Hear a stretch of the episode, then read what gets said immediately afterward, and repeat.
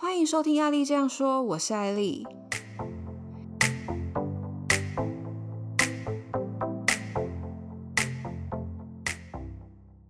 当一份工作你已经快撑不下去了，却因为各式各样的原因无法下定决心转职吗？今天我们来聊聊，到底该不该转职呢？如果你已经冒出了想转职的念头，跟家人或长辈说了几句后，他们却说你这样是草莓族，你觉得很委屈，也觉得家人根本不懂你，到底该怎么办呢？首先，不要害怕被人说是草莓族。我们从想离职这个念头来说，因为在做这份工作的是你，觉得不快乐的也是你。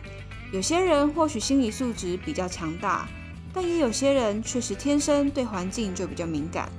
那些责备或评判你是草莓族的人，无法代替你承受工作上的好与坏。我也看过因为工作最后得忧郁症的案例。当然，谁工作不是为了赚钱？所以自己评估过金钱压力，确定没问题后，如果真的待不下去，那你该做的不是继续忍耐，而是勇敢的打开人力银行。那到底该怎么评估要不要转职呢？分享我自己的小方法，我会拿一张纸写下至少十点对工作的要求跟底线，例如薪水应该要多少多少，或是工作内容一定要包含哪些。如果是你很在意的点，就更应该要写上去，越详细越好。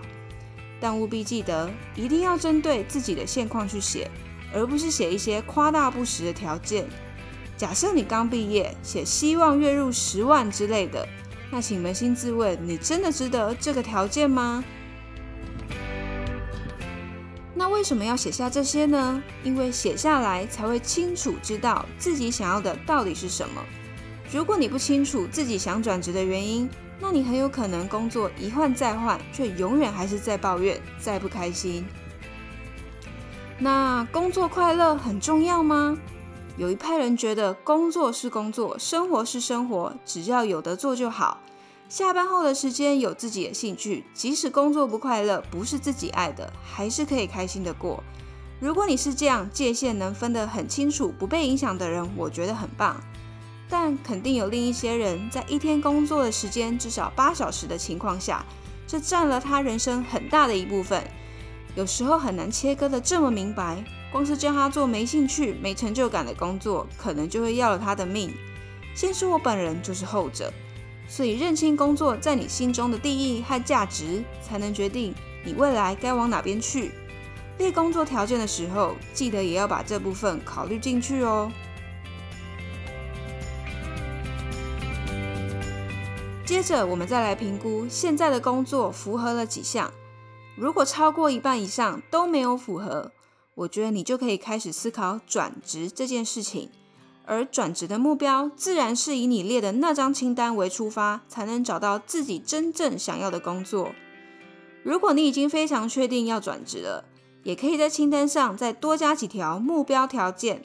除了能让自己更清楚明白目标，无形之中也会有一股力量推着你往前哦。分享一下我自己的条件，当初转职前，其中一条我写了，希望新公司有专门打扫的人员。身边的人都说我很好笑，写这是什么东西？但相信在鬼岛工作的各位，一定有很多公司是要员工打扫的。简单的清扫，我觉得很正常。但每天扫地、扫厕所，每周大扫除，已经占用到不少工作时间的那种，我个人真的无法接受。所以别管旁人怎么说，如果这是你很在意的点，就写上去吧。再来，很多出社会没多久的朋友会问到，工作不到一年就受不了，想换工作，但很害怕未满一年的资历，面试的时候会被质疑，该怎么办呢？其实只要不是常态性两三个月就换工作的那种，大部分的公司都不会在意这点的。因为比起资历未满一年这件事，他们更在意你现在拥有哪些能力，而你想换换工作的原因又是什么？这个原因会不会影响到新公司呢？举例来说，如果你离职的原因是人的问题，比如你说跟主管不合，但你却说不出跟主管不合的原因。那么他们可能会认为，也许你才是那个难相处的人，因此不录取你。那离职原因到底该不该老实说呢？我的答案是，坦白还是必须的，但我们应该要稍微包装一下。先说为什么我个人认为要坦白说呢？如果你今天在面试的时候随便找个理由当你的离职原因，那么真正导致你在前公司想离职的关键，很可能在新公司会再度遇到。而坦诚这件事，某种程度上也是在帮助你过滤掉不适合自己的公司。假如你想离职的原因是因为薪资太低，你可以说，因为目前工作内容跟薪资不太符合，跟公司讨论过这块，但没有共识。所以想往更好的地方发展。简单来说，要把原因结合自我成长，导向一个正向的方面，才不会让人觉得你好像是个很容易放弃的人。这时，也许面试官会问你的期望待遇，那你就老实说吧。有时候太客气，受苦的是自己呀。